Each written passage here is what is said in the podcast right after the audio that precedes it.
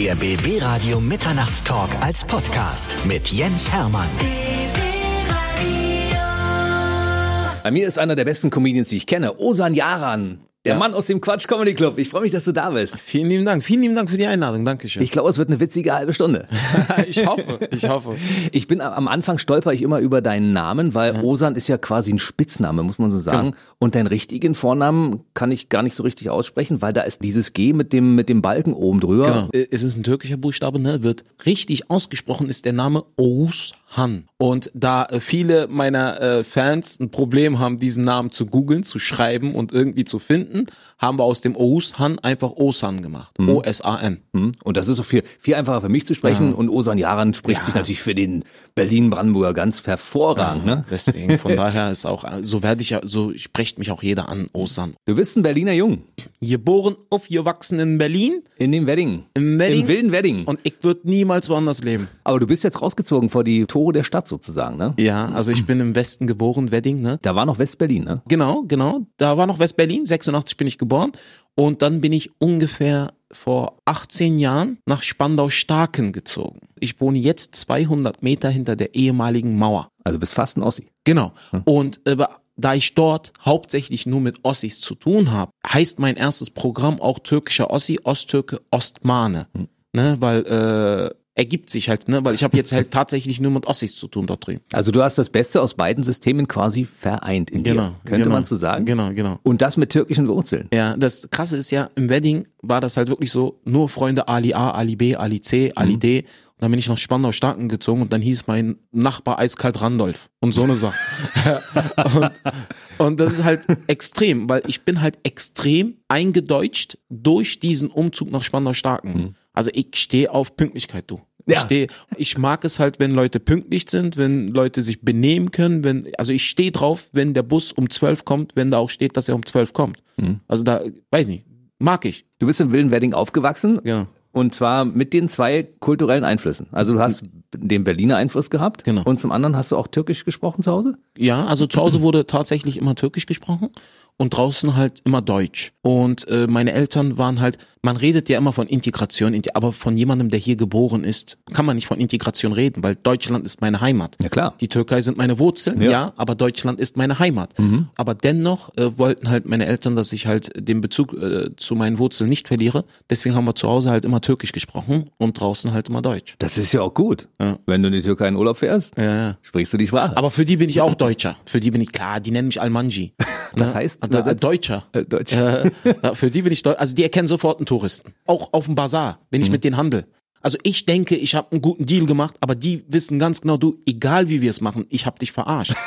Und die können das mit mir machen halt, weil ich bin Deutscher in deren Augen. Das ist das Schöne, wenn man in die Türkei fährt, muss man auf jeden Fall über jeden Preis verhandeln. Ne? Ja. Man darf auf keinen Fall etwas kaufen, was da, was da dran steht. Ne? Das geht, geht gar nicht. das geht gar nicht. Also du denkst, egal, wirklich, ungelogen. Du denkst, du hast einen guten Deal rausgeschlagen, dann dreht der Typ sich um und redet auf Türkisch mit seinen Dings, so ein auf, äh, wir haben den auch verarscht, alles gut, alles in Ordnung, dies, das. Du musst verhandeln, aber bedenke, egal wie du verhandelst, der Verkäufer gewinnt immer. Ist wie im Casino, das Casino gewinnt immer. Aber es muss ja auch so sein. Ich meine, die Ja. müssen ja auch von irgendwas leben. Das ist einfach so, ne? Ja. Und so ja denken wir. Deutschen. Ja. So denken wir Deutschen. Ich gehe dahin und sag, komm, der hat mich zwar verarscht, aber der muss ja wovon leben. Aber der lebt besser als du. Das kann durchaus möglich sein. Aber es ist mir letzten Endes egal. Leben Ja. und leben lassen. Genau so sieht's So. Finde ich auch schön, dass du das äh, so lebst, dass du quasi das zu deinem Gedankengut gemacht hast und sagst, okay, wir müssen ja alle was davon haben. Ja. Ne? So. Und du hast ja schließlich auch mal im Handel gearbeitet. Genau. Also ich habe 2006 bei Lidl angefangen als Verkäufer. Dann wurde ich Stellvertreter, dann wurde ich Erststellvertreter und zuletzt dann Filialverantwortlicher und habe halt elf Jahre meines Lebens im Handel verbracht und Höhen und Tiefen miterlebt und ja, Lidl war halt ein cooler Arbeitgeber, hat Spaß gemacht. Ne? Aber du kennst auch den Festpreis mittlerweile, ne? Ja. Da darf man nicht handeln. Ja. Wenn du jetzt an der Kasse stehst und sagst, was, 22, 33? Nee, nee, ich gebe dir mal 18. Ha- Hatte, hatte ich einmal. Hatte ich einmal. Echt? Ja, ja.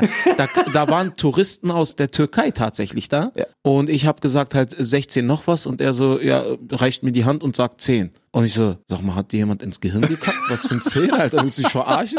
Was ist 10? Und, äh, und dann wollte ich nicht unhöflich sein, habe ihm trotzdem die Hand gereicht und er sagt so 10. Dann gibt er mir 10. Und ich so, da, da ist der Preis, 22 dies, das. Und er so, ja, wir haben 10 gemacht, 10. Und ich so, auf Englisch, ne? Und ich so, sag mal, wir sind hier nicht in Ostanatolien, hier gibt's Festpreise, du musst zahlen, was hier, an, angezeigt wird, ne?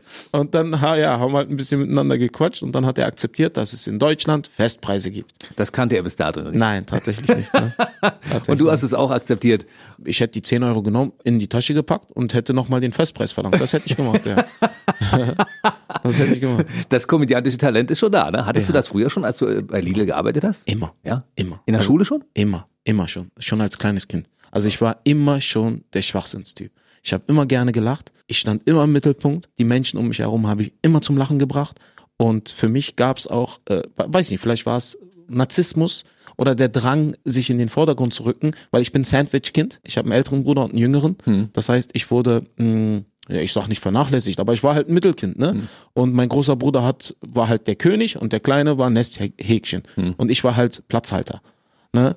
Und obwohl meine Eltern mich nie so behandelt haben, super Eltern, musste ich mir halt meinen Platz Erkämpfen. Genau. Und das habe ich dann durch mein Mundwerk getan. Meine Mutter hat auch immer gesagt, du wirst immer einen Beruf haben, entweder Anwalt oder Politiker. Und Leute, jetzt bist du dazwischen irgendwo als Comedian, wa? Nein, jetzt bin ich halt Politiker. auch, auch das ja. Ist ja Politik, was ich mache. Absolut, ja. Es ist aber so, dass sie früher in der Schule schon zu dir immer gesagt haben, Osan, erzähl mal einen Witz. Äh, Witz nicht, unaufgefordert habe ich es gemacht. Okay, dann machen wir jetzt aufgeforderten Witz. Okay. Lass mal einen Witz zwischendurch. Okay, ich erzähle meinen aktuellen Lieblingswitz. Ja. Kommt eine Frau zu ihrem Mann und sagt, du betrügst mich. Nein, tu ich nicht.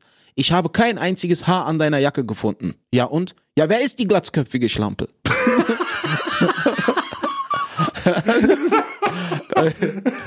das ist, weiß ich nicht. Meine Güte. Dann machen wir gleich noch einen hinterher, wenn wir gerade dabei sind. Okay. Also ich erzähle natürlich Witze aus dem Internet, also meine Lieblingswitze, ne? Hm? Stehen zwei Blondinen an der Bushaltestelle. Da sagt die eine Blondine zu der anderen, auf welchen Bus wartest du denn? Na, ich warte auf die drei. Und du? Na, ich warte auf die eins. Zehn Minuten später kommt der Bus mit der Nummer 13. Sagt die eine zu der anderen, na siehst du, können wir zusammenfahren. Oh Mann, ey. Ich, Entschuldigung, dass ich darüber lache, aber ich mag auch mal zwischendurch so einen richtigen Plattenwitz. So eine Können wir zusammenfahren. sehr, sehr gut. Weißt du, woran mich das erinnert, wenn du Witze erzählst? Kennst du Nisa? ja, ja, Nisa kenne ich. Ja, Nisa ist jemand, der im, im Internet Witze erzählt. Aber er lacht sich selbst über diese Witze schon so scheckig, dass man einfach mitlachen muss. Und ich finde den echt cool. Kennst Nisa, du den Typen? Ja, Nisa, guter Freund von mir, ah, guck herzensguter an, Typ. Mensch. Ja. Und Nizar macht das, was er macht, macht er schon einzigartig, ne? Weil der lacht über seine eigenen Witze so heftig, dass äh, jeder, der das sieht, einfach mitlachen muss. Das ist absolut so. Wir haben ja bei uns auch als feste Benchmark in der BB Radio Morgenshow haben wir ja das Witze-Duell. Das Witze-Duell ist also ein Wettbewerb zwischen den beiden Moderatoren. Die müssen sich gegenseitig Witze erzählen und der Erste, der lacht, hat verloren. Okay. Und es ist manchmal wirklich zum Schießen. Wir filmen das Ganze auch mit. Man kann es immer auch bei Facebook sich anschauen, anschließen oder bei YouTube.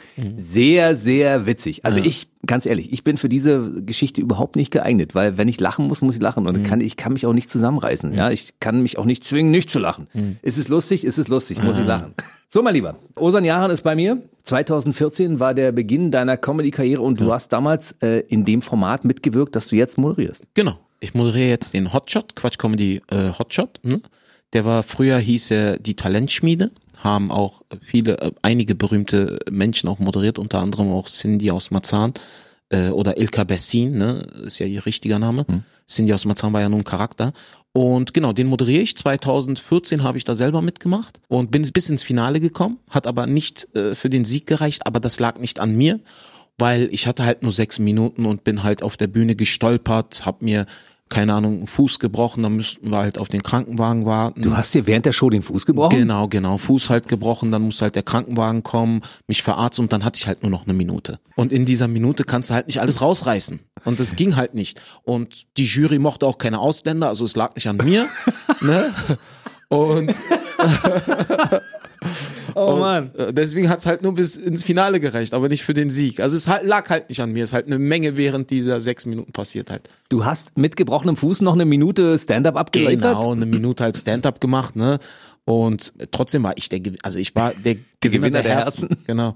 Die Leute haben ähm, mit, mit dir mitgelitten, als du da die, haben die Leute das gesehen, dass du dir während des Sturzes da den Fuß gebrochen hast? Also ich muss, ich muss, ich muss festhalten, ich habe mir nicht tatsächlich, also ich habe mir nichts gebrochen, ja. Ich erzähle das immer nur Ach so. gerne. Ja, ich erzähle das immer nur gerne, weil ich meine Niederlage nicht akzeptieren möchte. ich möchte meine Niederlage nicht akzeptieren. Also ist gut. Der Quatschclub sagt mir immer, ich soll mich benehmen. Dann sage ich jetzt einfach mal, woran es gelegen hat. Gut. Ich war an dem Abend nicht der lustigste. oh. Ja, das, leider. Hat sich mittlerweile aber geändert. Ja, jetzt bin ich, also in meinen Augen war ich an dem Abend der lustigste. Das Publikum hatte einfach nur keinen Humor. Wer hat denn 2014 gewonnen damals? Ein Äh, Namen, den- Vincent Pfefflin. Ja, das ist ja auch jemand, dem mittlerweile gehört er ja zu den Größen der deutschen Comedy-Szene. ja, Ne? der ist, der ist großartig. Es sind ja auch schon richtige Namen daraus hervorgegangen. Oh, ne? sehr viele, ne? Kristall, Felix Lobrecht, Enisa war auch da, dann Ingmar Stadelmann, ne? Faisal Kavusi hat mitgemacht, ne? Viele, viele, viele, viele Namen haben da mitgewirkt, mit auch viele Finalisten, großartige Namen. Lass uns mal zurückgehen auf das Jahr 2014, als das losging mit deiner Comedy-Karriere.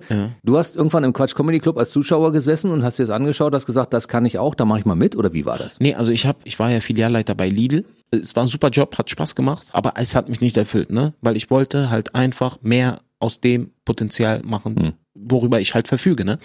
Und dann habe ich halt mal gegoogelt, was gibt's so Comedy, dies, das, jenes. Und dann dachte ich, okay, war immer schon Fan von Kaya Jana, immer schon. Kaya ist halt auch einer meiner Vorbilder gewesen. Ja, großer Typ. Ja, und dann bin ich halt einfach mal in die scheinbar Varieté, in das kleinste Kleinkunsttheater Deutschlands gegangen, wo auch Mario Barth zum Beispiel schon mal aufgetreten dort.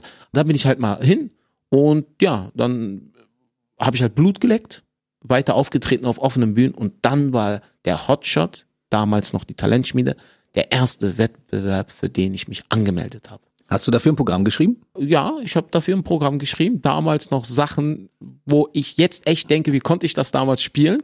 Aber ja, bin halt mit dem Programm aufgetreten, bin dann halt zweimal Erster geworden, einmal Dritter und somit halt ins Finale eingezogen. Und dort war ich dann auf der ersten Position im Finale und ja, hat halt nicht für den Sieg gereicht. Wenn ich mir das so anschaue, was du mittlerweile abgeräumt hast an Comedy-Preisen, 2017 Hamburger Comedy-Pokal, NDR Comedy Contest, Amici, Artium Kabarettpreis, Trierer Comedy Slam 2017, dann Stuttgarter Comedy Clash 2018 und dann hast du beim Stuttgarter Besen 2019, also im vergangenen Jahr auch nochmal on die abgeräumt. Genau, Publikumspreis gewonnen, ne? Hast du schon mittlerweile eine Glasvitrine für deine ganzen Preise oder was? Also tatsächlich mache ich mir daraus nichts, ne? Es ist halt, weiß nicht, ich liebe die Kunstform. Mich muss danach auch niemand kennen. Es ist halt nicht auch so, dass da, also ich freue mich natürlich immer wieder, wenn man erkannt wird und Bilder geschossen werden oder sonst was. Aber wenn es nicht so wäre, würde es mich nicht traurig machen. Ich definiere mich ausschließlich über das, was ich auf der Bühne mache und äh, über die, äh, über die Reaktion, die ich vom Publikum kriege. Ne? Das ist halt, äh, keine Ahnung, das ist meine Leidenschaft. Und ich liebe das, was ich tue und über Preise definiere ich mich nicht. Aber du greifst Dinge auf, die du in deinem täglichen Leben erlebst und die kommen bei dir sofort ins Programm und auf die Bühne, ne? Sofort, sofort. Ne? Letztens bin ich Taxi gefahren. Taxifahrer war Afghane. Ne? Er fragt mich, was machst du beruflich? Ich sage, ich bin Comedian. Und da fängt er an, oh, großartig Stand-up-Comedy. Wir haben großartige Comedian in Afghanistan. Gelati, Gelati, großartiger Comedian. Weltbekannt, Saudi-Arabien, Irak, Iran. Und ich so, ja, okay, schön. Und wo lebt denn der jetzt? Er lebt gar nicht mehr. Er wurde vergiftet. Und ich so, okay, woher wissen Sie das? Woher? äh, Da sagt er zu mir wirklich, ich habe meine Quellen. Ich so, ah, okay, darf ich mal Ihren Taxischein sehen? Da drüben. Okay, Gabriela Hoffmann, das passt. ja. Und dann habe ich gesagt, könnten Sie mich da rauslassen? Da ist aber Brücke. Ja, ja, ich wohne direkt drunter. Alles gut. also, also halt, weiß nicht. Also es ist, du erlebst halt und die, so eine Sachen müssen halt direkt rein. Also direkt, ja, muss direkt rein ins Programm. Und ich meine, in der großen Stadt Berlin, da kann man einige Sachen erleben, die sofort in deinem Programm auch wieder sich wiederfinden. Berlin ist für mich die großartigste Stadt der Welt. Und ich würde niemals irgendwo anders leben wollen. Geboren, aufgewachsen, waschechter Berliner. Und du Berlinerst aber ja nicht. Ich kann, wenn ich will, ja? Ja. überhaupt gar kein Thema. Wenn ich will, mache ich das auch. Aber äh, nee, also Du unterdrückst es. Tatsächlich nicht. Also ich spreche schon, ich versuche schon gut. Guck mal, wenn du aufgrund deines Aussehens permanent in irgendwelche Schubladen gesteckt wirst. Und immer wieder damit auch zu kämpfen hast, dass Leute dich immer kategorisieren und dich, dann achtest du schon darauf, dass du, ich sag nicht objektiv, aber so frei wie möglich davon auftrittst.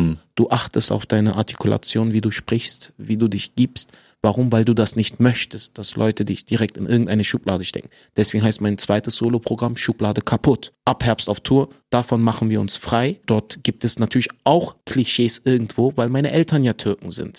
Und die erfüllen ja auch einige Klischees.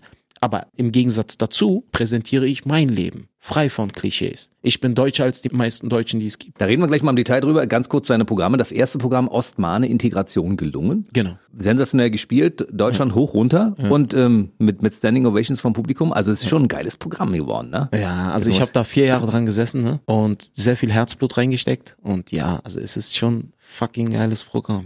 Ja. Und jetzt machst du das Neue im Herbst. ja, genau, jetzt kommt Schublade kaputt und da bin ich auch ziemlich gespannt, weil der Style hat sich ein bisschen verändert. Aha, inwiefern? Sehr schnell. Also ich bin sehr, sehr schnell. Ich Mehr hab mehr Gagdichte. Gag, genau, weil bei Osmane war ich schon eine heftige Gagdichte, Mhm. so halt neun Gags, aber jetzt habe ich teilweise drei Minuten Nummern, wo bis zu 21 Gags drin sind. Ne, die halt hintereinander kommen. Bam, bam, bam, bam, bam, bam, bam. Weil ich bin halt, was das anbelangt, sehr technikaffin. Mhm. Und ja, der Style ist halt schneller geworden. Ne?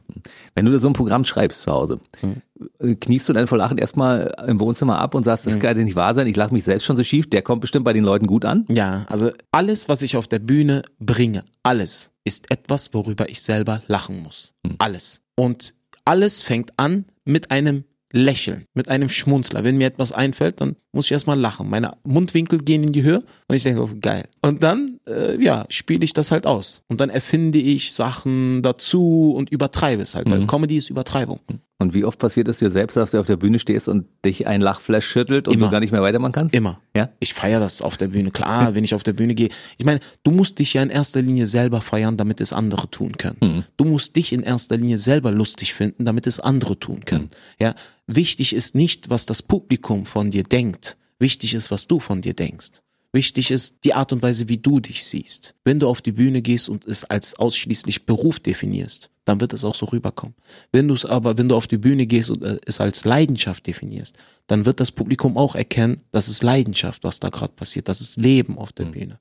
Und ich denke auf der Bühne tatsächlich nicht nach. Ich spiele. Arbeiten tue ich bis zur Bühne. Auf der Bühne spiele ich. Das ist cool. Wenn man sich das so mal anschaut, wenn du irgendwo ankommst, jetzt ist mittlerweile Osan Yaran ja eine große Nummer. Ja, man kennt dich mittlerweile in Deutschland hoch runter, also die Fans vom Quatsch Comedy Club ohnehin. Aber wenn du irgendwo hinkommst, wo du noch nicht bekannt bist, dann wirst du angesagt, hier ist Osan Yaran. Und dann kommst du auf die Bühne und dann hast du ja das Publikum mit einer Erwartungshaltung, die dich nicht kennen. Genau. Wie lange dauert es, bis du weißt, ich hab die? Der erste Gag. Dann hast du schon ein Gefühl, ob der restliche Abend klappt? Ja. Das heißt, das Ding muss immer sitzen. Ja, immer. Der erste und der letzte sind die wichtigsten des Programms. Der erste Gag ist der erste Eindruck und der letzte Gag ist halt der Abschluss. Und mit dem werden sie sich in Erinnerung behalten. Und es geht in der Comedy halt fast ausschließlich um Status. Die Leute lachen gerne runter, aber sie lachen nicht hoch. Ne, Sie lachen über Menschen, die unter ihnen stehen. Und der erste Gag zeigt halt meinen Status. Leute, aufgrund meines Aussehens bin ich unter euch. Aber während des gesamten Auftritts zeige ich denen, ich bin euch ebenbürtig und das, was ich gerade mache,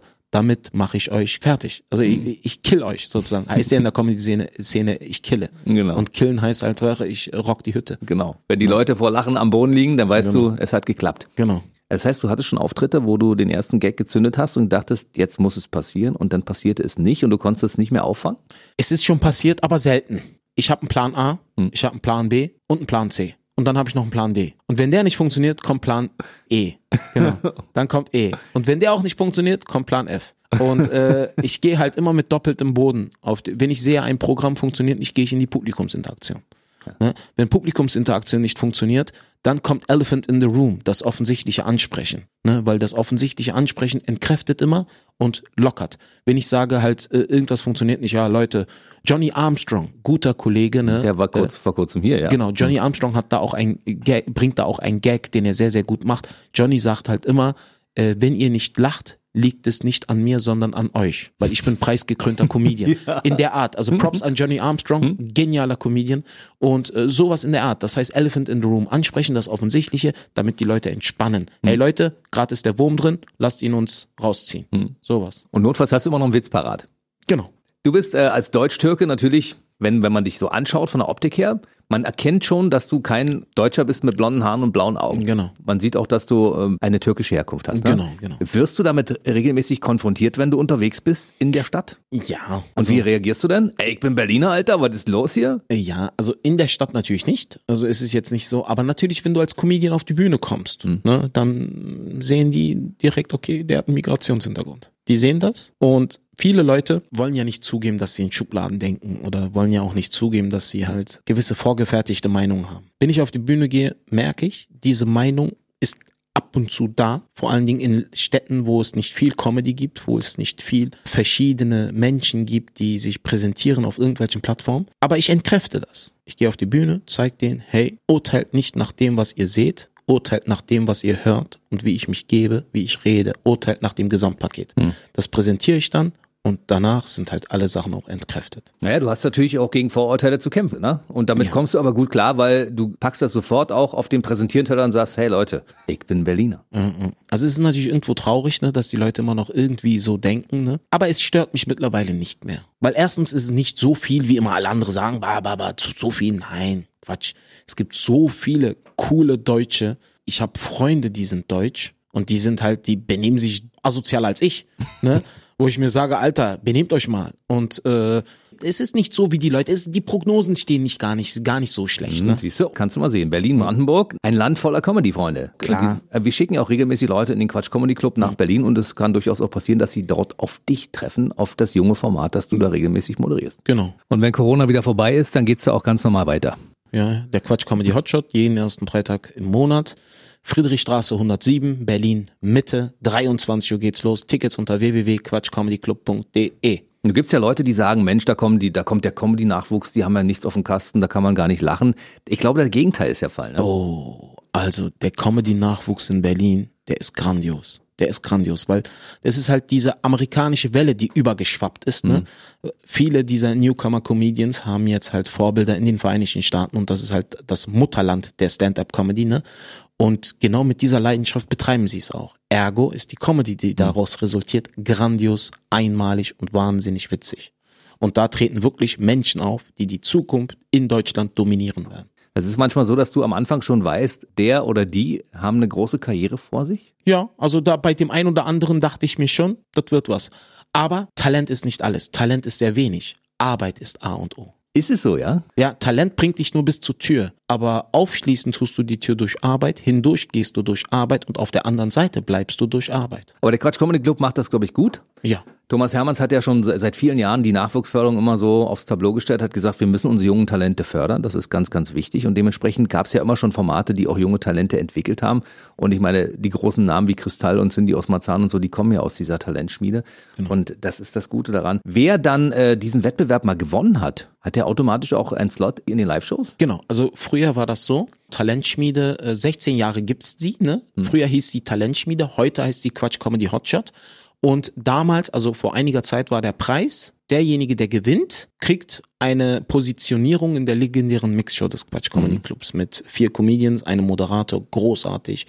Und äh, mittlerweile ist es anders. Derjenige, der jetzt gewinnt, kriegt eine Aufzeichnung von seinem 60-minütigen Programm professionell mit allem, was dazu gehört im Boah. Quatsch Comedy Club. Das ist das, geil, Ja, oder? das ist der Traum eines jeden Comedians, weil du kriegst dieses 60 Minuten professionell aufgezeichnete in die Hand und kannst damit machen, was du willst. Kannst dich bewerben da, damit, Also ne? ich würde jetzt noch mal antreten.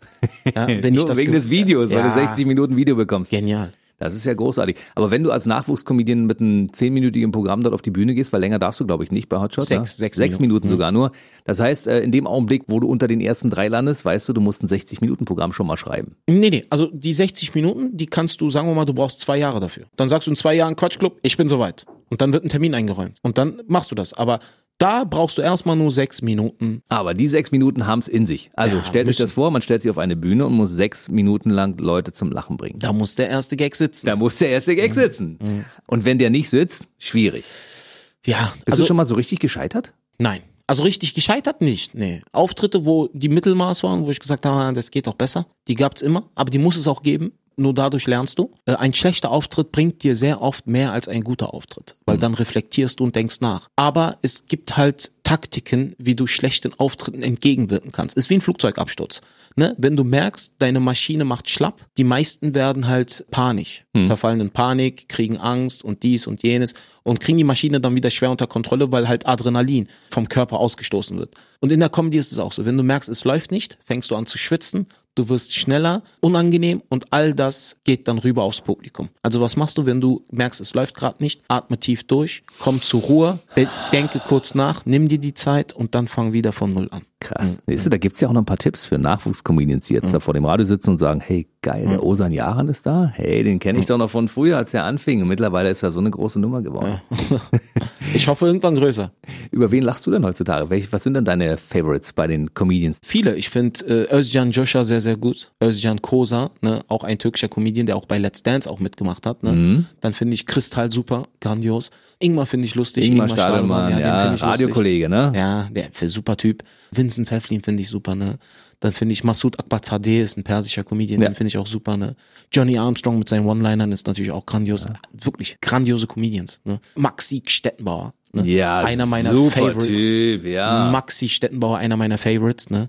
Auch großartiger Comedian, ne? Weißt du, das Gute ist ja, und damit macht mich auch ein bisschen stolz. Also, sagen wir mal, 90 Prozent der eben aufgezählten Namen waren schon hier bei BB Radio im Mitternachtstalk. siehst du, ja. Ja, wir sind hier sehr Comedy-affin bei uns. Ne? Es gibt ja morgens bei uns in der BB Radio Morgenshow auch die besten Comedians Deutschlands. Die laufen ja jeden Morgen und da ist jeden Tag ein anderer dran. Geil. Und die müssen sich bei uns schon ein bisschen Mühe geben, damit sie ins Programm kommen. Glaube ich, glaube Ja, ich. Das ja. sind grandiose Comedians, ne? super Comedians. Wer sich über dich informieren möchte, über das, was so passiert, über das aktuelle Programm Ostmann-Integration gelungen, ne? und das Neue, was du dann im Herbst, äh, Schublade kaputt, Hm? ab Herbst auf Tour. kann man sich informieren in den sozialen Medien. Genau. Unter osanjaran.de, Instagram Osanjaran, Facebook Osanjaran, YouTube Osanjaran, überall Informationen. Wahnsinn. Und da kann man ruhig mal reingucken. Es sind tolle Videos von deinen Auftritten zu sehen. Ne, ja. Ich habe auch einen Clip gefunden mit Ingmar Stadelmann zum Beispiel, wo, Er, äh, wo er erklärt, wie so ein Gangsterfilm entsteht. Ah, ja, ja. Auch sehr, sehr witzig. Also es ist viel, viel Stoff drin. Ja, was soll ich dir wünschen, Mensch? Äh, Viel Erfolg für das, was du dir vorgenommen hast. Vielen lieben Dank. Ich